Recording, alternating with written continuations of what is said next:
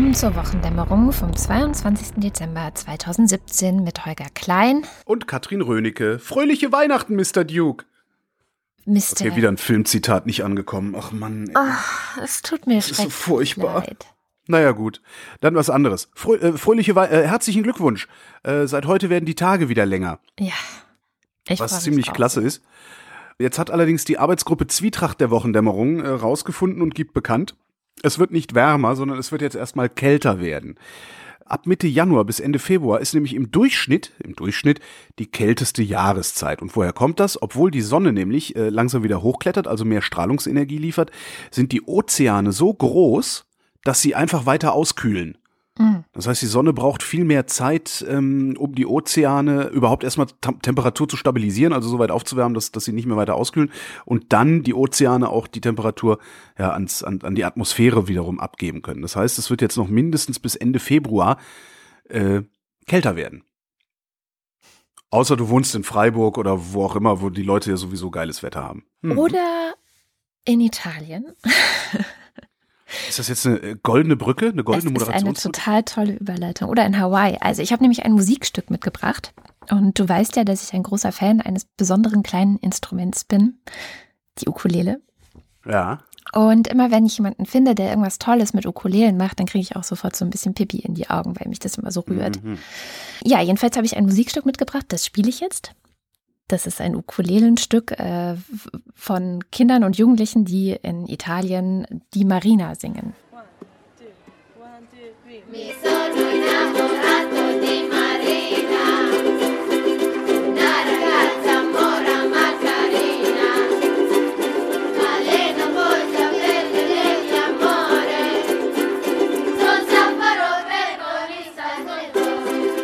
Und dieses Musikstück ist auch zugleich ein Nachklapp zum Thema Jerusalem und Israel Schrägstrich Palästina.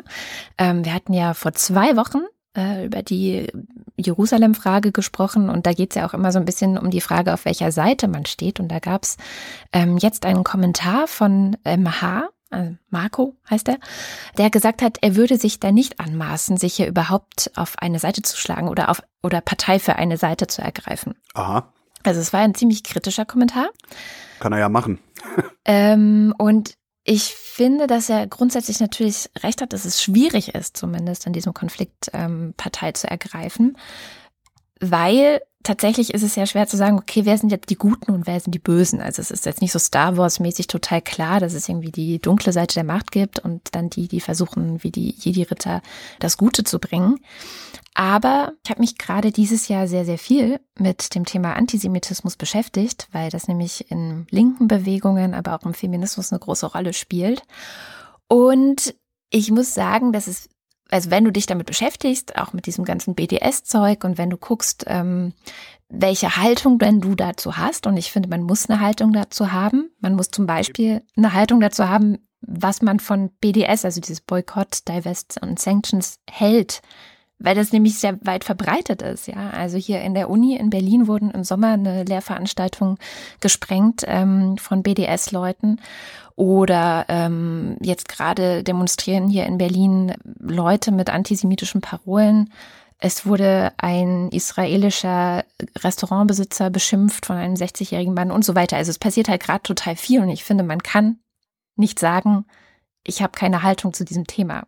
Und Deswegen wollte ich nochmal sagen, ich finde es wichtig, dass man sich fragt, was ist da passiert, dass man sich auch mit dieser Geschichte auseinandersetzt. Deswegen habe ich auch diese Jerusalem Zusammenfassung versucht, also wirklich versucht, mich da, da reinzulesen, zu gucken, welche Seite hat sich auch in der Vergangenheit wie verhalten. Wir haben uns ja auch nicht wirklich für eine Seite entschieden, wenn ich mich richtig an naja, unser Gespräch ja erinnere. Also, ich ja schon und äh, bei der bei der Seite bleibe ich auch. Ähm, ich gehe da wirklich relativ vulgär, gebe ich gerne zu ran und ich sage weiterhin, wenn Israel die Waffen niederlegt, verschwindet Israel von der Landkarte. Wenn die Araber die Waffen niederlegen, ist Frieden im Nahen Osten.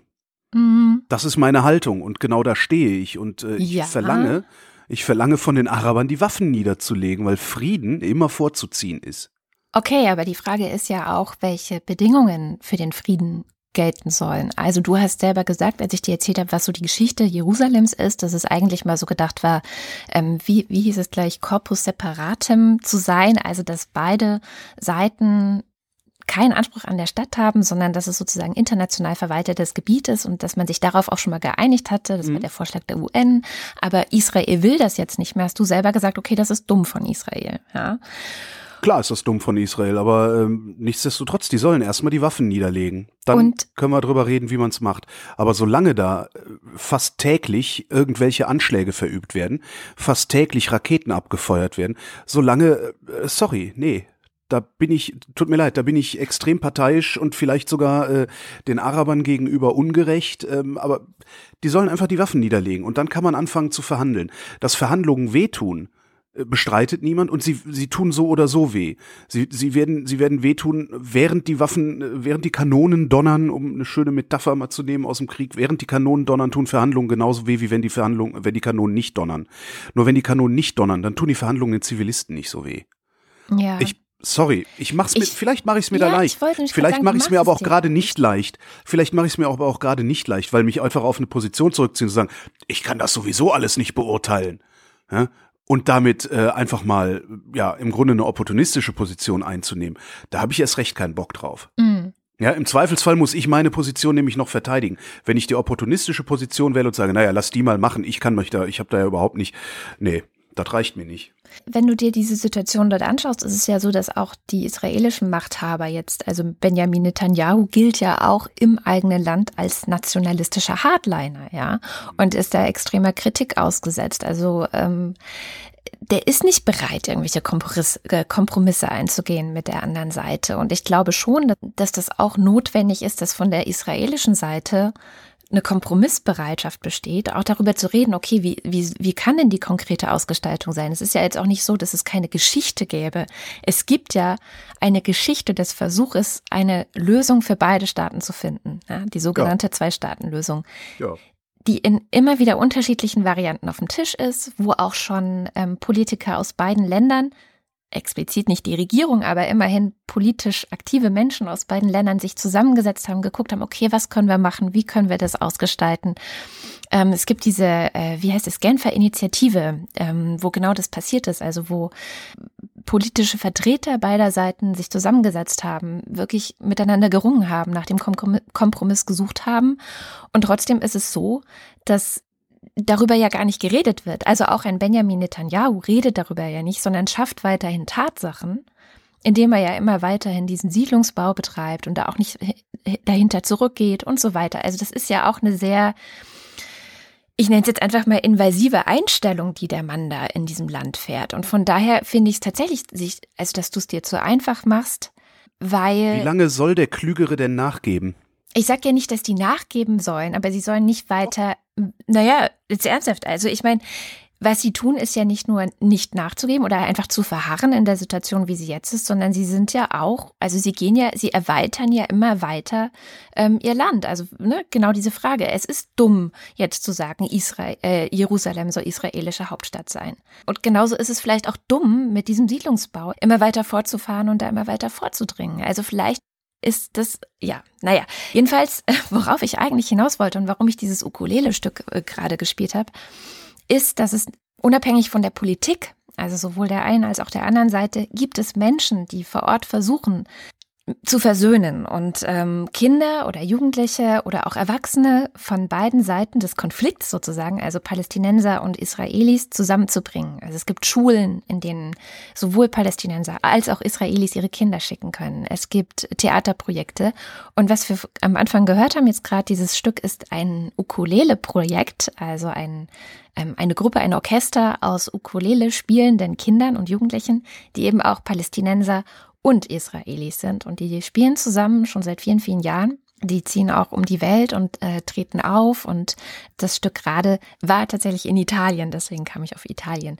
Und ich finde, wenn man schon sagt, okay, ich weiß nicht, auf welche Seite ich mich stellen soll, ich weiß nicht, auf welcher Seite des Konflikts ich bin, dann kann man aber immer noch solche Projekte unterstützen und weil es ja gerade irgendwie Vorweihnachtszeit ist und bei allen irgendwie der Geldbeutel relativ locker sitzt, also die meisten Spenden ähm, werden in Deutschland in der Vorweihnachtszeit und Ende des Jahres getätigt.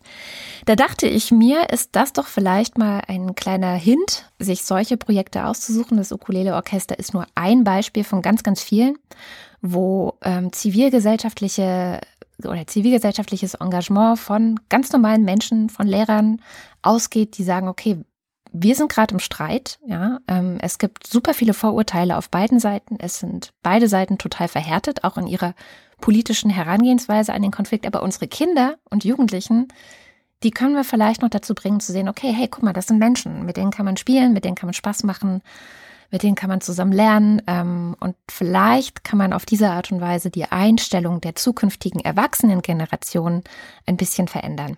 Und das finde ich eigentlich eine super Herangehensweise, egal auf welcher Seite man jetzt steht. Ich würde trotzdem gerne noch ein paar Sätze zur Siedlungspolitik ähm, ja. verlieren. Ja, du hast recht. Was die da machen, ist eigentlich eine Dummheit.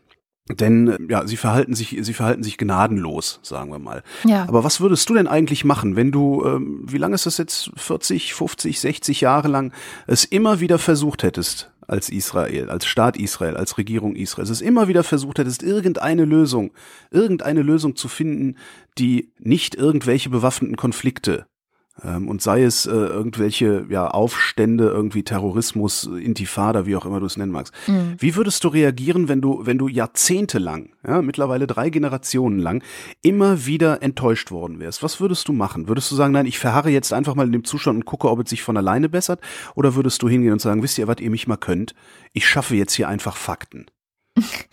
Also ich, ich kann das sehr gut verstehen, was die da machen. Naja, ich billige das, das nicht. ich kann es aber sehr gut verstehen. Und nach wie vor bin ich der Meinung, die Araber sollen die Waffen niederlegen. Gewalt erzeugt Gegengewalt, hat man dir das nicht erklärt. Ja. Ja, ja genau. Gewalt erzeugt Gegengewalt. Ja, ja, deswegen, es ist ja ist auch jetzt so. Nicht also so, dass diese, Israel diese, mit der Gewalt angefangen hätte. Ja, diese Zwei-Staaten-Lösung, von der ich dir erzählt habe, wird von 70 Prozent der Israelis abgelehnt. Ja? Also es gibt auch nicht das, also nicht die geringste Mehrheit dafür. Und eigentlich alle, ich sag mal, ähm, Kräfte, die versuchen, eine Lösung zu finden oder die konstruktiv an einer Lösung orientiert sind, ähm, gibt es da so eine Partei, die heißt Meretz zum Beispiel, die bekommen halt mhm. dann nur vier Prozent der Stimmen ähm, bei, bei ja. Parlamentswahlen und so. Und natürlich ist dieses ganze Land durch den Krieg, und ich verstehe das, ja, ich, ich verstehe das total, ist dieses ganze Land durch den Krieg verhärmt, verhärtet, ver, mhm sicherlich auch resigniert. Also natürlich hast du da keinen Bock mehr mit denen zu reden. Aber wenn du dir Konflikte auf der ganzen Welt anschaust, und es ist ja nur nicht der einzige, es ist nur einer, der uns vielleicht am nächsten ist, weil wir mit unserer deutschen Geschichte wiederum mit der israelischen Geschichte sehr eng verwoben sind. Ähm, aber wenn du dir Konflikte auf der ganzen Welt anschaust, ist immer das Problem oder stehen alle Postkriegsnationen oder Gesellschaften immer vor dem Problem, dass dieser große Hass existiert auf, auf die jeweils mhm. andere Partei und dass du den eigentlich erstmal loswerden musst, dass du so ein Versöhnungs, dass du eine Versöhnung schaffen musst, dass du Verzeihen ja, ja. schaffen musst. Wie, wie willst du das loswerden, wenn du jeden Tag damit rechnen musst, vorm Eiscafé abgestochen zu werden? Ja, ja. Ja, das kannst du in, in so einer Situation natürlich äh, nur sehr schwer loswerden, das stimmt aber es ist ja trotzdem, also ich, mir ging es ja auch um meine persönliche Haltung. Ich lebe da nicht, ja. Also das war auch die Kritik von MH, dass er gesagt hat, naja, wenn man selbst nicht vor Ort lebt, ist es eigentlich, sollte man sich eigentlich nicht wagen, irgendein Urteil zu bilden. Ich finde trotzdem, dass man eine Haltung haben kann. Und meine Haltung ist die von in Deutschland lebender äh, Katrin Rönecke, die nicht betroffen ist von dem Ganzen, die von außen drauf schaut, die sich die Geschichte angeschaut hat, die eine politische, naja, Grundbildung genossen hat in der Universität und meine Haltung von außen ist, es ist nicht klug und es wird diesen Konflikt niemals beenden. Sowohl, wenn die eine Seite weitermacht, als auch wenn die andere Seite weitermacht. Also, und deswegen würde ich immer sagen, man muss Israel sogar ähm, für diese ja, politische Herangehensweise, die es da momentan fährt, kritisieren, weil das auch dazu beiträgt, dass es keine Lösung des Konfliktes geben kann. Ich sage nicht, dass es der einzige Beitrag in dieser ganzen Sache ist, dass sie die einzigen Schuldigen sind. Das würde ich niemals so sagen.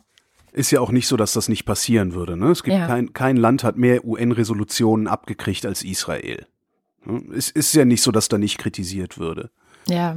Also das ist ja, das ist ja auch immer ein beliebtes Scheinargument, äh, ich sag mal, derer, die auf Seiten der Araber stehen, die behaupten, dass Israel ja tun und lassen könne, was es wolle und äh, sich niemand drum kümmern würde. Das ist ja genauso ein Quatsch. Ja, das war mir jetzt nur noch mal wichtig, das zu sagen, weil ich finde, ich finde halt wirklich diese, diese es darf einem einfach nicht egal sein. Und ich, ich erwarte wirklich von Menschen, die hier leben und die sagen, ich bin links oder ich bin feministisch oder die halt klar eine politische Haltung in irgendwas einnehmen, was damit in Berührung kommt, dann erwarte ich wirklich eine Haltung dazu zu entwickeln. Ja, absolut. Absolut. Sich, also wie gesagt, das, ich halte das für, für die, die, das eine, eine opportunistische Lösung zu sagen, ich kenne mich nicht gut genug aus, ich äh, habe damit nichts zu tun. Jo. Nun ja. Kommen wir zu was völlig anderem. Äh, Donald Trump hat Wörter verboten. Und zwar hat er seiner Seuchenbehörde, dem Center for Disease Control, ähm, untersagt, äh, solche Wörter, Worte zu benutzen in Publikationen, besonders wenn es darum geht, äh, Anträge zu schreiben. Äh, Worte wie evidenzbasiert, wissenschaftsbasiert oder Diversität und noch ein paar andere äh, Worte. Ich glaube, sieben oder neun Wörter waren es, die sie nicht mehr haben wollen. Ähm, statt wissenschaftsbasiert soll in Zukunft geschrieben werden, äh, die CDC gründet ihre Empfehlungen auf Wissenschaft unter Berücksichtigung öffentlicher öffentlicher Standards und Wünsche. Und jetzt regen sich natürlich äh, alle wieder auf, weil das ist ja, ne, jetzt sieht man ja wieder mal, was das für ein Wissenschaftsfeind ist und was der für Fake News und gefühlte Wahrheiten da durchsetzen will. Ja, stimmt, der Typ ist wissenschaftsfeindlich, der Typ ist komplett erkenntnisfrei. Ähm, was wir aber mal machen können, ist, äh, und zwar auf die EU gucken an dieser Stelle. Das habe ich zum Glück nicht selber machen müssen, sondern habe einen passenden Artikel bei den Salonkolumnisten gefunden. In der EU ist es so, dass wir mal ähm, einen EU Chief Scientific Advisor hatten. Ja, also eine ja, Institution, ein, ein, eine kleine Behörde, ähm, die ja auf wissenschaftlicher Basis Handlungsempfehlungen an die Europäische Union gegeben hat. Die sind 2014 ist äh, der EU, dieser, dieser Chief Scientific Advisor ersatzlos gestrichen worden und zwar, weil NGOs und ein paar Parteien äh, lange genug Lobbyarbeit betrieben haben. Damals äh, war Chief Scientific Advisor eine gewisse Anne Glover und die fand grüne Gentechnik gut und hat gesagt, das ist kein Problem. Es gibt, ne, also das Zeug ist unbedenklich. Hier guckt, hier sind die wissenschaftlichen Daten darüber, dass es unbedenklich ist.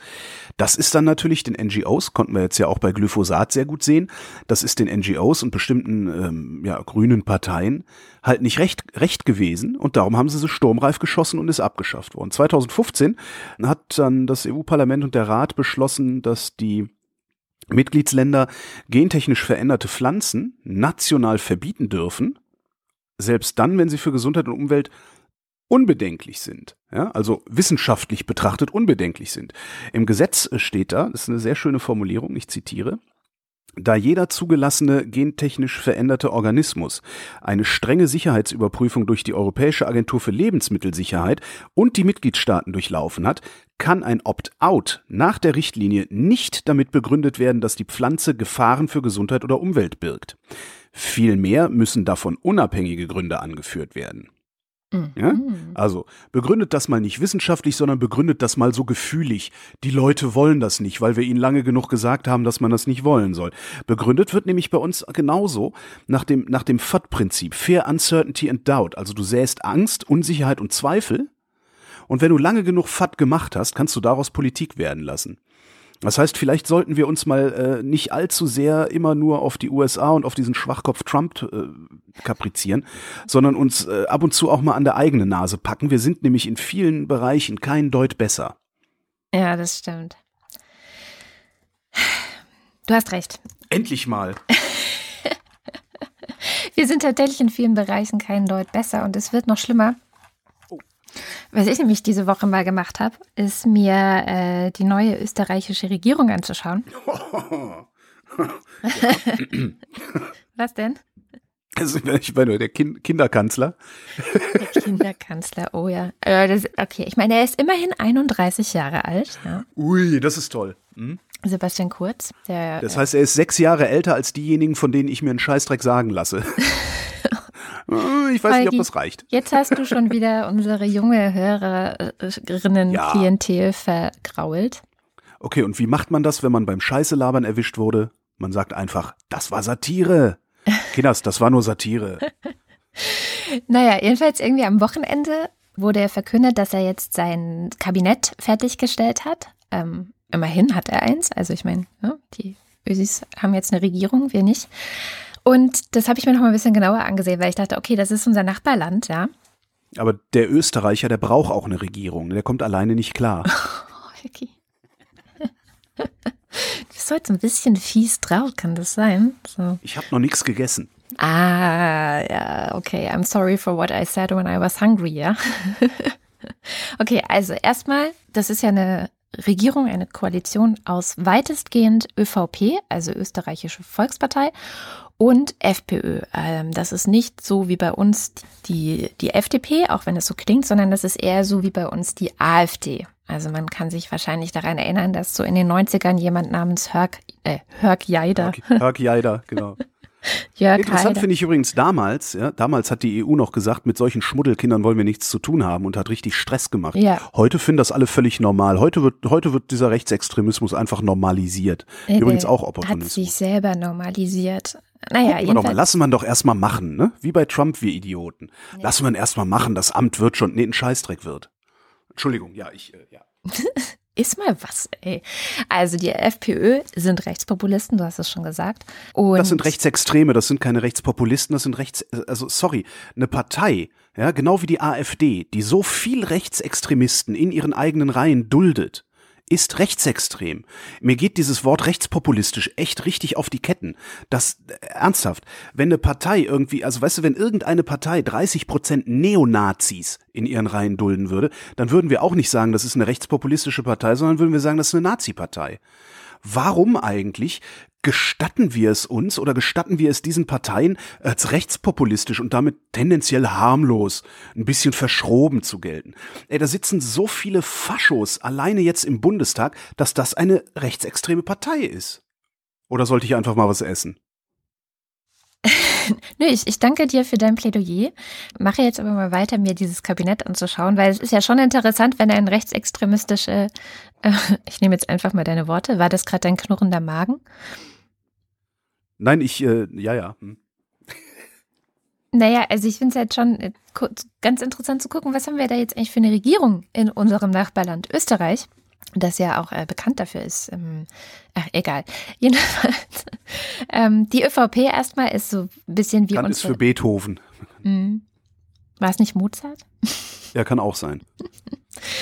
Die ÖVP ist sowas wie unsere CDU, CSU, so ein bisschen, ne? Volkspartei, Wirtschaft, Bauern, Kirche, sage ich einfach mal, ja. Also so sehr mh, hm, konservativ zusammengefasst. Ja, konservativ armenhassend. Aber Sebastian Kurz ist also hat jetzt ein Kabinett vorgelegt, das an politischer Unerfahrenheit Rekordwerte einfährt. Also es sind super viele, nicht super viele, aber es sind ungewöhnlich viele Parteilose dabei. Es sind ungewöhnlich viele Leute dabei, die vorher noch nie irgendwas in der Politik gemacht haben. Und das liegt vor allem an seiner ÖVP, also an der Volkspartei. In der FPÖ oder die FPÖ-Minister in diesem Kabinett sind viel erfahrener als die ÖVP Sebastian Kurz.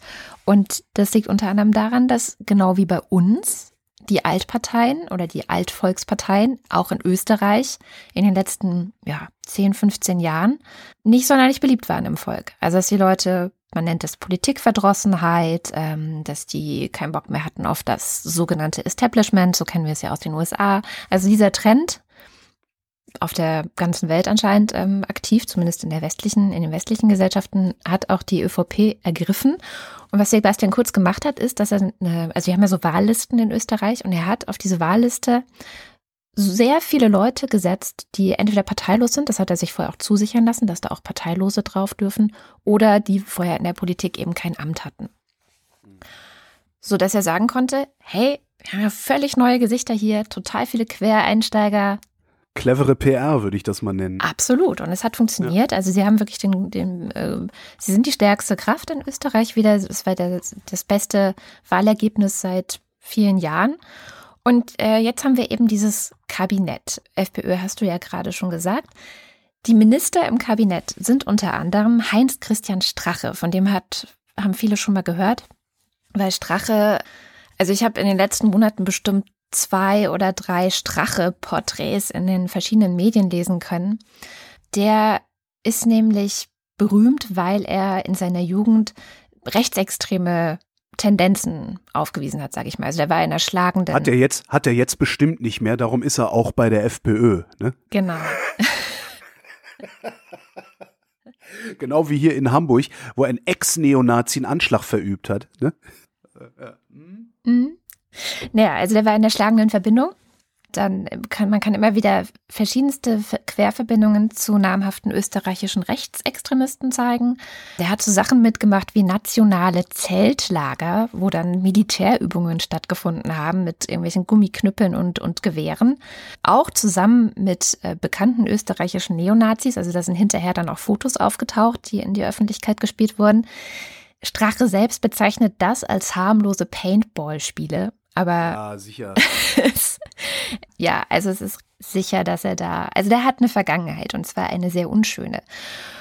Und diese unschöne Vergangenheit ziert wirklich ähm, verschiedenste Veranstaltungen, auch in Deutschland zum Beispiel mit der DVU, das war ja hier ähm, relativ lange Zeit so eine äh, rechtsextremiste Partei, hm. genau, die auch angetreten ist. Verschiedene Holocaust-Leugner. Nun ja, also keine, selbst für einen FPÖ-Politiker, eine eher unvorteilhafte Karriere oder eine eher unvorteilhafte politische Vergangenheit. Und der versucht das jetzt auch, so gut es geht, äh, klein zu reden, was da alles passiert ist. Also er sagt, das ist alles nur eine konstruierte Geschichte.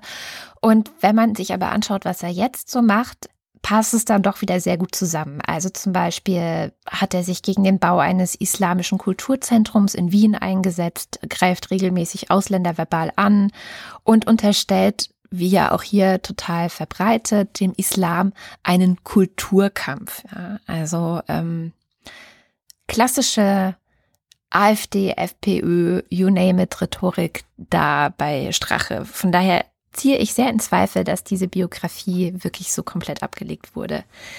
Natürlich wurde sie das nicht, wie eine abgelegte Neonazi-Biografie aussieht, kannst du dir bei Heidi Bennickenstein angucken. Ja, genau. Das finde ich glaubwürdig halt und selbst da, selbst da hätte ich noch die ein oder andere Frage. Okay. Na, aber bei so jemandem wie Strache doch nicht. Das ist doch, der würde doch, der wäre doch nicht in der FPÖ, wenn er nicht immer noch rechtsextrem wäre. Das ist doch alles, ich meine, das, das, das, das riecht, das, das sieht aus wie eine Ente, das riecht wie eine Ente, das watschelt wie eine Ente. Nee, das ist aber eine Gans. Ich, ja. wie, sind wir eigentlich vollkommen bekloppt geworden, dass wir uns die ganze Zeit da so ein X für ein U vormachen lassen von diesen Leuten? Was ist mit uns passiert? Also ich lasse mir da ja kein X für ein U vormachen. Aber ja, es ist anscheinend ziemlich verbreitet sich das. Dass die AfD eine rechtsextreme Partei ist, das konnte man sehen, als diese Partei gegründet wurde. Und quer durch alle Zeitungen musste ich lesen, nein, die sind gar nicht so, das ist ja einfach nur eine, die sind halt einfach euroskeptisch. Was, was ist auf einmal passiert? Sind irgendwie den Leuten die Antennen für, für, für diesen Extremismus äh, verloren gegangen? Ich verstehe das nicht. Das wäre vor, vor, vor 25 Jahren, wäre eine Partei wie die AfD nicht möglich gewesen. Die hätten bei Gründung, hätte jeder gewusst, ach guck mal hier, das ist, das ist ein, äh, äh das ist ein neofaschistoider, äh, rechtsextremer Haufen, der sich da, der sich da gründet. Heugi, das Und ist heute? aber auch nicht ganz korrekt. Vor 25 Jahren, in den 90ern, da war eine ausländerfeindliche Politik noch ein selbstverständlicher Teil der damaligen CDU-CSU-Regierung. Okay, da hast du recht. Also da musste es so eine Partei auch gar nicht geben. Das war ja auch ja, immer stimmt. die Argumentation. Äh, nichts nichts äh, rechts neben uns oder so, keine rechte Partei. Rechts, rechts neben der CSU. Neben der CSU. Ja, oder so. Du musst dir ja nur mal die Asylpolitik aus den 90ern nochmal anschauen. Also das das war menschenfeindlich. Aus heutiger Perspektive sagen wir klipp und klar, das war menschenfeindlich, aber es war die damalige Regierungspolitik, die gefahren wurde. Ja, stimmt. Das heißt, da ist wirklich eine Lücke entstanden. Und das geht ja nicht nur, ist ja nicht nur in Deutschland so, sondern auch in Österreich, dass du einfach eine Weiterentwicklung der, ich sag mal, Gesellschaft hast. Also bestimmte Menschenrechte sind viel selbstverständlicher für uns. Ähm, bestimmte auch Rechte von Frauen, von Menschen mit Migrationshintergrund und so weiter. Wir sind ja, wir sind ja gewachsen. Wir sind ja als Gesellschaft auch gewachsen. Wir sind eine emanzipiertere Gesellschaft geworden, ja. Auf jeden Fall. Also grundsätzlich. Und, aber es gibt welche, die sind nicht mitgewachsen. Die sind nicht mit diesen Weg nicht mitgegangen. Die, die hätten gerne diese Politik der 90er zurück. Die Gescheiterten, ja. Und die wählen jetzt eben sowas wie die FPÖ. Total interessant, weil also die FPÖ sagt ja auch, sie vertritt irgendwie die, den kleinen Mann auf der Straße, nenne ich es mal, ja. Wenn du dir dann aber die Wirtschaftspolitik von denen anschaust, ähm, äh, ist das halt genauso wie, wie bei Trump, ja. Also du hast eine absolut neoliberale Wirtschafts- und Sozialpolitik, ja. Maximaler Wirtschaftsliberalismus, möglichst kleiner Staat, privatisieren, was nur irgendwie geht, ja. Steuersenkung, Die FPÖ fordert einen Höchststeuersatz unter 40 Prozent ähm, und Kürzung der Mindest, äh, Mindestsicherung. Also das ist sozusagen deren Hartz-IV-Pendant für Leute, die, ähm, Zitat, noch nie ins Sozialsystem eingezahlt haben. Also das ist äh, eine Aussage Straches, das, der zum Beispiel, also der halt wirklich, ja, naja, der ist jetzt Vizekanzler übrigens in Österreich, Christian Strache. Und äh, was ich auch interessant fand, äh, die, die, die Kombi Sport und Beamte. Bundesminister für Beamte und Sport. Das, das Einzige, was mich ja tatsächlich an dieser neuen österreichischen Regierung, ähm, was mir da aufgefallen ist oder was mir aufgestoßen ist, ist, wie schnell diese Rechts-Rechtsextremen äh, dabei sind, den öffentlich-rechtlichen Rundfunk zu schleifen. Sie wollen den austrifizieren. Ich weiß nicht, hast du das mitgekriegt? Mhm. Also personell umbauen, inhaltlich umbauen. Das heißt, sie wollen halt möglichst viel Seichtes gesendet sehen und möglichst keine kritischen Fragen gesendet sehen. Und im Koalitionsvertrag äh, steht halt tatsächlich neben österreichischen Inhalten sind auch die Leistungen österreichischer Künstler, Sportler und Produzenten für die nachhaltige Identitätssicherung entsprechend im öffentlich-rechtlichen Auftrag als Schwerpunkt zu verankern. Ja, die wollen Heldenerzählungen haben wie die Polen. Ja, ja, das. Außerdem sind die, äh, wie Sie es nennen, Zwangsbeiträge zu hinterfragen. Und wie, wie so ein Rundfunk aussieht ohne so eine unabhängige Finanzierung durch nämlich Beiträge, das kann man sich sehr gut äh, angucken und zwar im Privatfernsehen und am privaten Hörfunk, am besten äh, in Berlusconi Italien. Mhm. So sieht's aus, wenn so sehen Medien aus, die der Staat sich untertan gemacht hat, äh, beziehungsweise die er kastriert hat. Und das halte ich für ein sicheres Zeichen dafür, dass die sich auf dem Weg in einen autoritären Staat machen wollen. Ja. Und da nämlich, da, da, da musst du zwei Dinge machen. Du musst die freie Presse kastrieren und danach musst du die unabhängigen Gerichte kastri kastrieren. Das sind die beiden Sachen. Und ich bin mal gespannt, wann sie damit anfangen, auch gegen die Justiz zu äh, stänkern. Mhm. Da bin ich wirklich drauf gespannt. Ja, das ist ja vielleicht dann auch gleich die nächste interessante äh, Personalie. Und zwar äh, Minister für Justiz und Reform, Josef Moser, der ist parteilos, wie ja, wie schon gesagt, sehr viele in dieser ähm, Regierung. Und der war zwölf Jahre lang Rechnungshofpräsident in Österreich. Also der hat sozusagen immer überprüft, was macht so die Regierung, was passiert so. Und hat als. Geben die eigentlich ihr Geld aus, das ist ja nicht schlecht. Ja, genau, das ist eigentlich nicht schlecht. Und der hat als Präsident des Rechnungshofes über 1000 Reformvorschläge auf den Tisch gelegt, als er gegangen ist, also als er diesen Posten niedergelegt hat. Ja, und jetzt sind natürlich alle gespannt, wie viele davon er auch schafft umzusetzen. Der ist relativ äh, angesehen, also wirklich in der Breite der Gesellschaft, jetzt nicht nur bei den Rechten, sondern wirklich so, oh, der hat eine ordentliche Arbeit gemacht, der hat ähm, eine ordentliche Biografie auch vorgelegt, der ist äh, Pragmatiker, also das wird so zumindest von ihm gesagt. Aber trotzdem klingt es natürlich erstmal sehr größenwahnsinnig, wenn jemand über 1000 Reformvorschläge äh, auf den Tisch legt und sagt, okay, das muss Österreich tun, um sich zu verändern. Der hat aber eben auch das Justizministerium unter sich. Äh, mhm. Das heißt, da muss man halt auch nochmal hinschauen, was, was da passiert, weil, also normalerweise sind äh, Justizminister ja Leute, die sich wirklich mit Justiz sehr lange beschäftigt haben. Oftmals waren die, was? Ich, ja, ich, ich finde, das ist immer so ein bisschen so eine, so ein, so, so, so, so ein vulgärer Blick auf, auf den, Staat, also das, das, ich, ich finde das halt eigentlich gar nicht schlimm, wenn ein Minister nicht auch beruflich äh, sich irgendwie mit dem Ministerium beschäftigt hat, dass er da gerade auskleidet.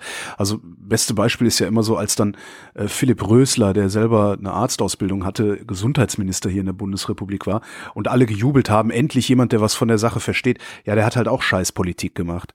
Ähm, ich glaube, dass Minister das sind im Wesentlichen Leute, die für eine bestimmte Stimmung verantwortlich sind und Winke-Auguste sind und ansonsten von ihren Stäben erklärt kriegen, was wie geht und was wie nicht geht. Ich glaube, dass das gar nicht so wichtig ist, dass die vom Fach sind oder nicht vom Fach sind. Ich könnte mir sogar vorstellen, dass es gar nicht schlecht ist, wenn sie, wie in Österreich tatsächlich, äh, äh, wie nennt man, wie, hast du, wie hieß das? Äh, Parteifern? Nee. Parteilos? Parteilos. Parteilos sind. Also ich, ich glaube, dass das tatsächlich ein gutes Zeichen sein kann. Ich glaube aber, dass äh, Fachkenntnis oder Sachkompetenz oder Fachkompetenz oder wie es heißt, nicht kein gutes Zeichen sein muss. Also er ist jetzt parteilos, aber er war immer wieder auch relativ nah mal bei der FPÖ dran. Also er war zum Beispiel Büroleiter von Jörg Haider auch mal und dann wieder an die ÖVP. Also er legt sich halt einfach nicht fest, heißt es in diesem Fall. Das heißt aber nicht, dass er nicht, dass er nicht irgendwelche Verbindungen durchaus zu denen hätte, sonst hätte ja auch sonst Sebastian wäre, Kurz ja. ihn nicht in sein Kabinett berufen. Weil das ist auch sowas, was man diesem Kabinett ansieht. Also ich will jetzt gar nicht alle einzeln aufzählen, aber er hat da schon immer wieder auch vertraute äh, Berufe berufen oder Leute, mit denen er, mit denen er persönlich schon zusammengearbeitet hat. Na klar.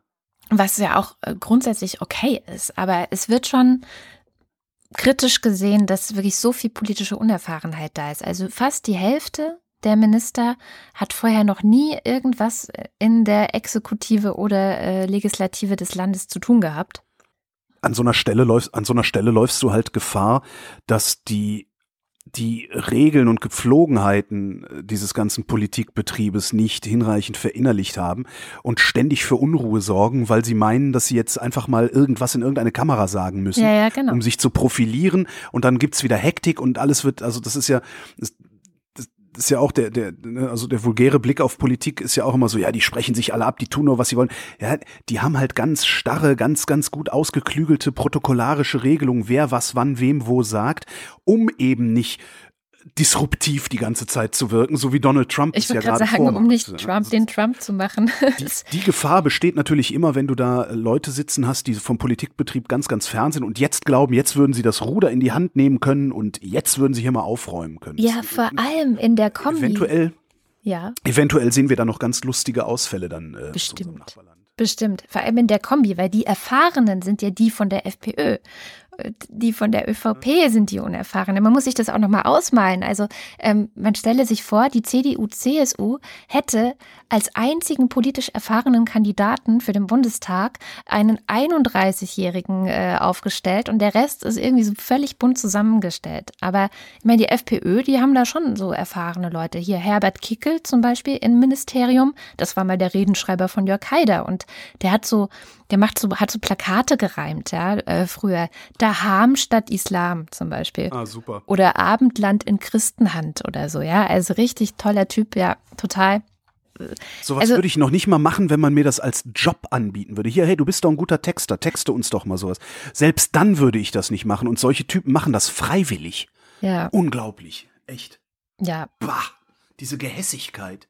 Also es ist, es gibt eine relativ gute Aufarbeitung dieses Kabinetts beim Standard, der Standard.at, wird auf jeden Fall auch verlinkt, aber da kann man sich mal so ein bisschen durchklicken, was das für Leute sind, die da jetzt arbeiten, ähm, die so Sachen machen wie Wirtschaftsminister sein und vor zwei Monaten noch im Streit äh, bei der Telekom rausgeflogen sein, ja. Also es ist äh, auf jeden Fall spannend. Also ich glaube, das wird jetzt so nach Trump die nächste häufigere bei uns zu findende Rubrik, Rubrik sein, wo irgendwelche Kuriositäten, ähm, politische Kuriositäten verkündet werden.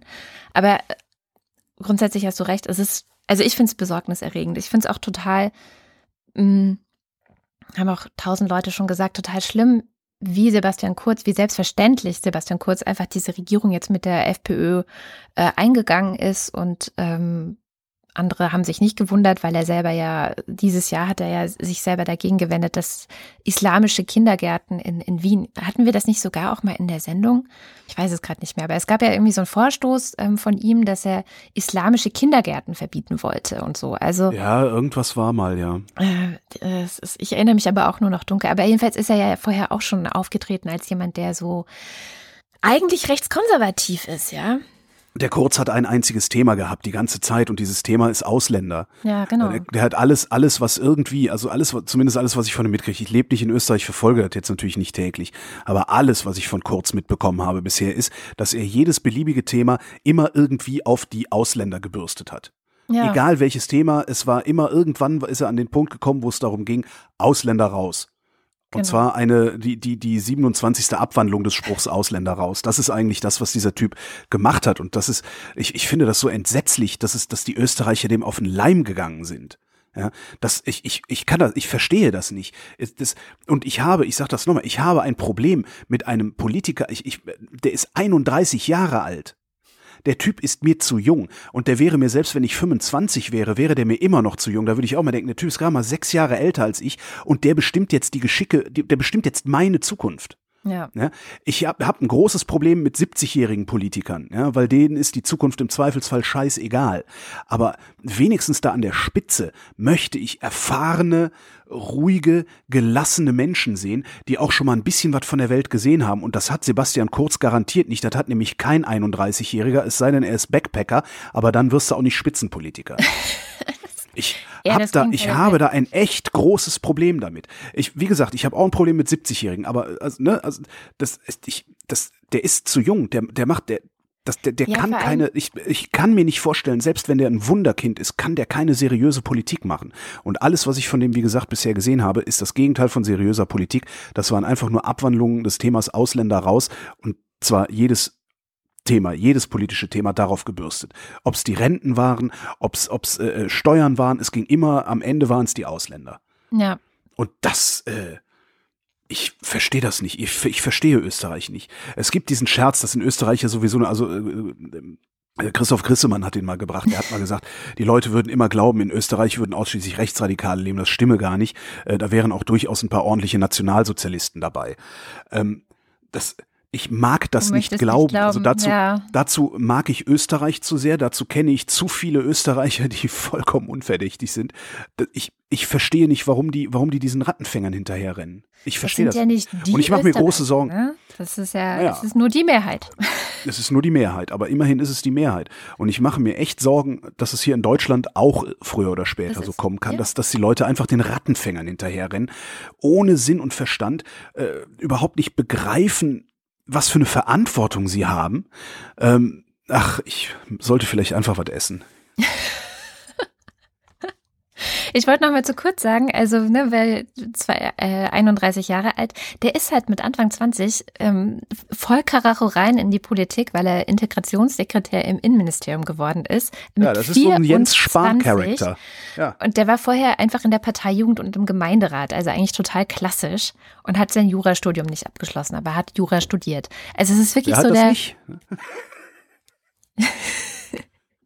Ja, ähm, natürlich hat er es nicht geschafft, das abzuschließen, weil wenn du mit 24 dann in die Politik katapultiert wirst, dann schaffst du das halt auch einfach nicht mehr. Also dafür habe ich sogar noch Verständnis. Aber es ist eigentlich so ein klassischer JULA, weißt du? Also so ein klassischer JULA, nur würde bei uns in Deutschland jemand nicht mit 24 aus der Jungen Union dann plötzlich ähm, ins Integrations- oder ins Innenministerium reingehen und dann ein paar Jahre später äh, Bundeskanzler werden.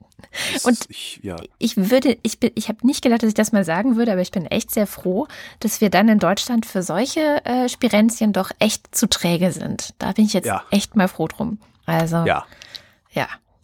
Naja. Schönes Schlusswort. so viel zu Österreich. Also wie gesagt, wer das nachlesen mag, ich verlinke alle Hintergründe zu dem Kabinett und auch zu, zu Strache, diese schönen Strache-Porträts, ähm, dann gerne in den Show Notes. Weil wir schon relativ fortgeschritten sind in der Zeit, lasse ich es jetzt mal dir noch ähm, zu erzählen, warum Gender Studies notwendig sind. Ich weiß das, brauchst du mir nicht zu erzählen, danke. Und für alle, die es nicht wissen, gab es diese Woche auf Twitter einen Hashtag, der hieß For Gender Studies, schreibt sich vier es gibt Leute, Gender die das nicht wissen? Es gibt, wenn du dir diesen Hashtag anschaust, sehr viele Leute, die das nicht wissen. Ähm, sehr viele Leute, die das auch in Frage stellen. Und ich finde es auch gerade, wir haben ja über die äh, FPÖ und die ÖVP gerade gesprochen und dieses ganze Thema Gender, Gender Studies, äh, die nennen das ja dann Genderismus und Genderideologie. Ja, ja. Übrigens gute Kennzeichen, um Leute ähm, zu erkennen, die, naja. Überhaupt nicht drüber reden wollen. Die ein bisschen fragwürdig zumindest sind. Und diese ganze Gender-Debatte, die verknüpft nämlich die, ich sag mal, normalen Menschen mit den Rechten. Also das ist wirklich so ein Ding, wo sie sich eigentlich sehr schnell einig Ansch werden. Anschlussfähig ist das Thema. Ja, genau. Deswegen ähm, finde ich es auch extrem wichtig, da am Ball zu bleiben, da dran zu bleiben. Warum sind Gender Studies wichtig und so? Vielleicht referiere ich das dann einfach in der nächsten Woche. Ja, fände ich mal ganz gut, weil ähm, das natürlich äh, mache ich Faxen, wenn ich frage, ob es Leute gibt, die das nicht wissen, warum das wichtig ist. Ich, mir ist völlig klar, dass es genug gibt, die das nicht wissen. Ja, auch in unserem eigenen Umfeld, ne? Also ja, ja. muss man nicht weit gucken. Vor allen Dingen auch genug Leute, die äh, aufgrund dieses Unwissens, äh, überhaupt des Unwissens, was Gender Studies überhaupt sind, äh, allzu leicht wiederum diesen Rattenfängern auf den Leim gehen, die äh, so tun, als wäre das äh, das Instrument, mit dem die Gesellschaft äh, zu ihrem Nachteil umgebaut werden sollte oder mhm. sowas. Äh, das, das ist es halt nicht, sondern die, die das behaupten, ähm, haben einfach ein Problem damit, ein bisschen was von ihrer bisherigen Deutungshoheit abzugeben. Und das sind die Gescheiterten, die ich vor einer halben Stunde schon mal erwähnt habe. Ja. Genau. Und es ist jetzt aber du, du, erklärst das ja nächste Ich erkläre das dann bei nächste Woche. Wir sind jetzt nämlich am Schluss der Sendung und zum Schluss gibt es wie immer ein Danke an alle, die unsere Sendung durch ihre Spende äh, am Leben halten. Man kann auf steady.fm slash Wochendämmerung spenden und am großzügigsten sind dort unsere Wochendämmerung Ultras und der Wochendämmerung Fanclub, die wir jetzt, wie immer am Ende der Sendung, verlesen werden. Stephanie Brown, Carsten Eckert, Benjamin Harnack, Nico Hebel, Matthias Johansen, Michael Salz. Und Lars Wagner waren die Ultras. Dann der Fanclub sind Miriam Bechtle, Florian Beißel, Evita Blei, Andreas Buckisch, Alexander Bonsack, Jan Böske, Birgit Bülow, Felix Bültmann, Hans Damhorst, Reto Di Ciotto Isolabella, Christoph Dierberg, Jan-Peter Drechsler, Sebastian Flügge, Oliver Förster, Tamino Frank, Anne Gesch, Burkhard Kniewotsch, Benjamin Großmann, Dorian Grunewald, Tobias Herbst, Virginia Hübscher, Katharina Hüll, Christoph Keinsner, Martin Klein, Markus Krause, Maximilian Krehl, Frank Kremer, Magali Kreuzfeld, Michael Lamerz, Markus Laie, Heiko Linke, Ines Lüders, Reni Ludwig, Thorsten Lünenschloss, Robert Meyer, Johannes Möller, Tina Niegel, Heiko Panjas, Iliane Peters, Gregor Pich, Josef Porter, Robert Reier, Tobias Reinwald, Bettina Riedel, Christopher Riedel, Jürgen Schäfer, Kerstin Schmidt, Christina Schönrock, Marie Stahn, Christian Steffen, Philipp Steinkopf, Markus Titscher, Andrea Vogel, Lars von Hoff, von Hof, von, ich, da stolper ich jedes Mal. Lars, La, ach, der Lars. Maren Wilhelm, Luisa Wolf, Stefan Wolf, Uwe Zieling, Katrin Lorenz und Kerstin Schmidt. Dankeschön und frohe vielen, Weihnachten. Vielen Dank. Ja, Möget ihr auch reich beschenkt werden. Mach, machen wir eigentlich zwischen den Jahren eine Wochendämmerung? Ja, oder? Aus Okay. Leipzig. Aus Leipzig. Aus Leipzig. Leipzig. Leipzig ein Leipzig. Wochendämmerung Leipzig ein Leipzig. Na denn. Ja, äh, wünschen euch allen ein wundervolles Weihnachtsfest, würde ich sagen. Wir auch. Und ähm, vielleicht lassen wir die Sendung mit dem traditionellen italienischen Weihnachtslied ausklingen, das uns hier von dem äh, traditionellsten aller italienischen Instrumente performt wird, nämlich der Ukulele. Bis nächste Woche. Tschüss. Mi sono innamorato